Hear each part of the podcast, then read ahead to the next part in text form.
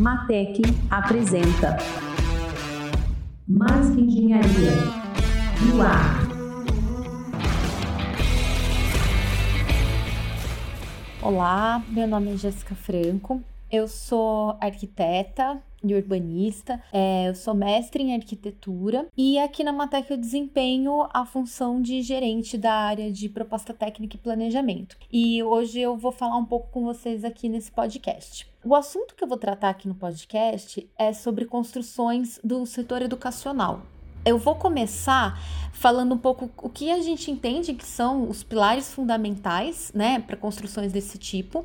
E aí logo em seguida eu vou entrar mais um detalhe em um deles, tá? Claro que para a Matec, né, como uma empresa de engenharia, uma empresa construtora, a gente sempre é, visa a qualidade, né, é, do nosso ambiente construído e questões como prazo, né, gestão de prazo, gestão de custo nas nossas obras. A gente entende que, com, que num projeto educacional a questão do prazo é primordial, né, por conta de que existe um, um, calendário escolar a se seguir e esse calendário ele precisa ser atendido e a construção precisa atender esse planejamento de calendário escolar. E claro, a qualidade do ambiente construído, né, porque ela impacta muito nas questões de conforto, conforto térmico, conforto acústico, conforto visual. E como são áreas de longa permanência, isso acaba impactando bastante, né, nos professores, nos alunos, em todo mundo que ocupa aquele espaço. Porém, o último ponto que eu vou abordar e que é o que eu vou destrinchar um pouquinho mais hoje, até indo um pouco contra, né, a, o que se espera aí de uma construtora, que seria falar de sistema, da estrutura e tudo mais, eu hoje vou me voltar para a arquitetura, né, que é a questão do partido arquitetônico e o quanto que ele é importante num projeto educacional. Claro que o ambiente que eu falei, né, um ambiente bem construído, é muito importante. Porém, existem muitas escolas bem construídas, só que com partido arquitetônico que seguem modelos pedagógicos ultrapassados. Então, acho que é importante a gente ter em mente o edifício né, educacional, ele adota um papel de ambiente facilitador do aprendizado. Então, o professor ele, ele tem seu papel, o método de ensino tem o seu papel, mas o espaço também ele tem um papel muito importante nisso, né? Um partido arquitetônico escolar, ele não tem que levar em conta somente questões é, mais técnicas e burocráticas, como a área necessária para acomodar uma quantidade determinada de alunos e tudo mais, né? Precisa levar em consideração a experiência, né, do aluno naquele ambiente. Como que é a ativação dos sentidos, né? A experiência não é só visual, tem a questão do tato, tem a questão de como você ouve, tem a questão de como você sente o espaço. E principalmente, né, para agora indo um pouquinho mais para a educação infantil, para as crianças, esse espaço ele precisa despertar, né, o interesse daquele aluno em colaborar, em desenvolver suas habilidades, em em, confraternizar, em se conectar com seus colegas. Então, esse espaço ele acaba sendo muito fundamental como parte da educação. Uma coisa importante para o arquiteto que vai fazer a concepção de um projeto educacional é se colocar no lugar do público, né? De quem vai ocupar aquilo, né? Tem que ter aquela capacidade de enxergar as coisas como os alunos enxergam, né? Que é um pouco diferente de nós, adultos já formados, temos em mente. E aí, para guiar um pouco isso, tem muitos autores aí acadêmicos que acabaram criando parâmetros e itens que são necessários tratar, analisar e relevar quando você faz um, um partido arquitetônico de uma escola. E aí eu vou agora é, listar alguns desses itens, né, dos principais itens que, o, que os autores é, falam e comentar um pouquinho sobre eles primeiro item desses parâmetros de partido arquitetônico seria a questão da escola se identificar com a comunidade no qual ela está construída, né? Então não existe assim, ah, um partido arquitetônico tem que seguir tal linha, alguma coisa muito específica. Ele precisa ter identidade, né? Então é a identidade com as pessoas que vão frequentar, que vão utilizar aquele espaço e com a comunidade no qual ele está inserido, né? Isso é muito importante de ser considerado. Então, acho que cabe aí um profundo conhecimento do local, do entorno e do público na hora de conceber um projeto. Uma outra coisa que aí já, a gente já vai entrando em elementos de projeto é em relação à entrada. A entrada da escola, ela necessariamente precisa ser muito convidativa, marcante, visível, né? As crianças, adolescentes, enfim, os adultos que, que vão entrar naquela escola precisam se sentir convidados a entrar e convidados a, a desenvolver e aprender. Então, marcar isso né, como elemento arquitetônico acaba sendo muito importante. Em relação às salas de aula, hoje em dia, um dos pontos que, que a gente mais vê aí em projeto, que a gente mais vê como uma boa prática, é fazer as salas o mais flexíveis possível, né? Então, uh, o fato de você ter, por exemplo, divisórias retráteis para que você consiga aumentar ou diminuir elas de tamanho, você ter é, liberdade no mobiliário para que as pessoas consigam circular de formas diferentes dependendo da atividade que está sendo desempenhada. Tudo isso acaba dando flexibilidade para o professor criar novas dinâmicas também dentro de sala de aula. E aí o projeto arquitetônico precisa expressar isso, né? Isso é muito importante. Uma outra coisa que também é muito citada aqui pelos autores é em relação à escola ter espaços para exposição de trabalho dos alunos. Além dela ser um, um local de estudo, ela precisa ser um local que mostre né, é, o que está sendo produzido dentro daquilo. Então, preferência em áreas de alta circulação, para que todo mundo possa ver, trocar ideia, conhecer o que está acontecendo.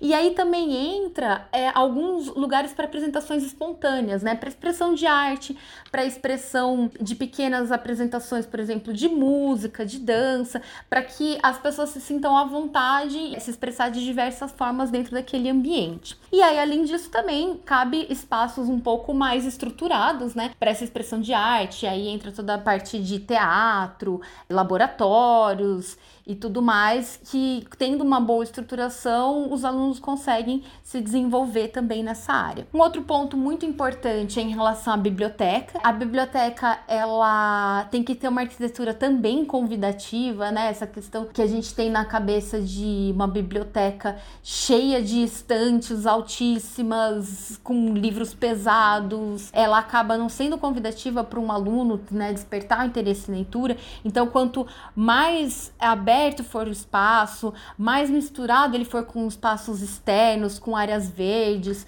com puffs, sofás, que, lugares que você possa se sentar no chão, mais convidativo vai ser e mais as pessoas vão se sentir à vontade para chegar lá, pegar um livro e assim vai despertando a curiosidade e o interesse pela leitura. A, a escola também é um local em que as pessoas se alimentam, então o refeitório deve ser um, um espaço muito bem pensado porque ele é um local onde o principal local, né, onde é feita a socialização da escola.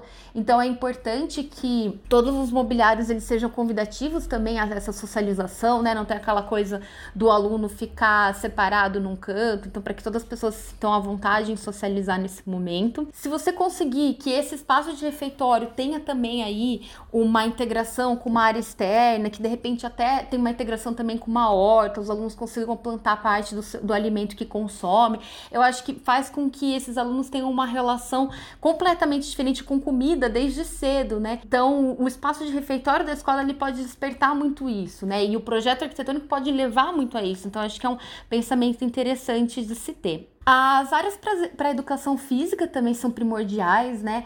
Você entender quais são as necessidades de quadras, ginásios, é, às vezes até é, algumas escolas têm piscina, então espaço para atividades ao ar livre, para atividades um pouco mais dinâmicas. Então, esses espaços também são super necessários porque eles fazem parte desses edifícios né, educativos. Aí, indo agora um pouco para questões mais técnicas, importante que eu, eu falei lá no começo, né, que a ativação de todos os sentidos é necessária. Então é importante que você considere os acabamentos adequados para cada ambiente, né? Então tem que ter o piso adequado, se é uma área que as pessoas vão andar eventualmente descalças ou vão colocar muitas mãos nas paredes, tem que ter o acabamento adequado para que aquilo seja também convidativo, para que a pessoa também descubra como que funciona aquele material. Então, essa escolha do arquiteto em relação aos materiais, ele acaba sendo muito importante nesse despertar, né, dos alunos. Também é importantíssimo que, que todas as escolas sigam todas as normativas de acessibilidade nos ambientes, né?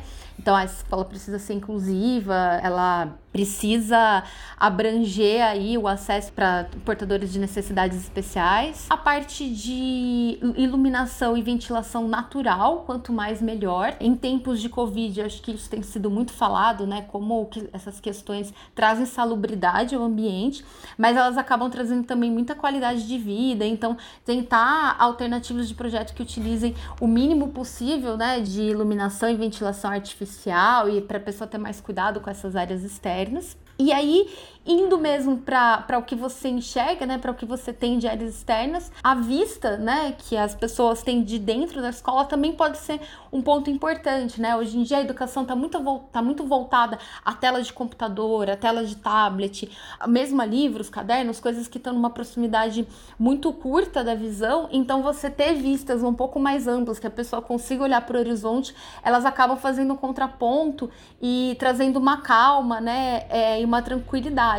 Então, você ter essas vistas de, de dentro das salas de aula, de dentro dos espaços educativos, pode ser muito interessante e trazer um grande benefício aí nesse espaço de aprendizagem. E aí, por fim, a questão da natureza, né? Então, como a natureza o contato com a natureza das pessoas no ambiente educacional pode é, ser benéfico. Se é um ambiente mais urbano, trabalhar com varandas, trabalhar com aberturas né, para a área externa. Se é um ambiente que, que há a possibilidade de você ter ligação de repente com um bosque ou com uma praça. Então, é, tem, existem aí várias alternativas né, dentro do projeto arquitetônico que podem ser realizadas para que consiga atingir esse objetivo. Um dos principais pontos, então, sobre o Partido Arquitetônico Escolar, eu acho que eu acabei de citar. São coisas importantíssimas, né? A Matec, ela tá sempre por dentro, né, do, do que, que tem de mais moderno nesses projetos. A Matec trabalha muito também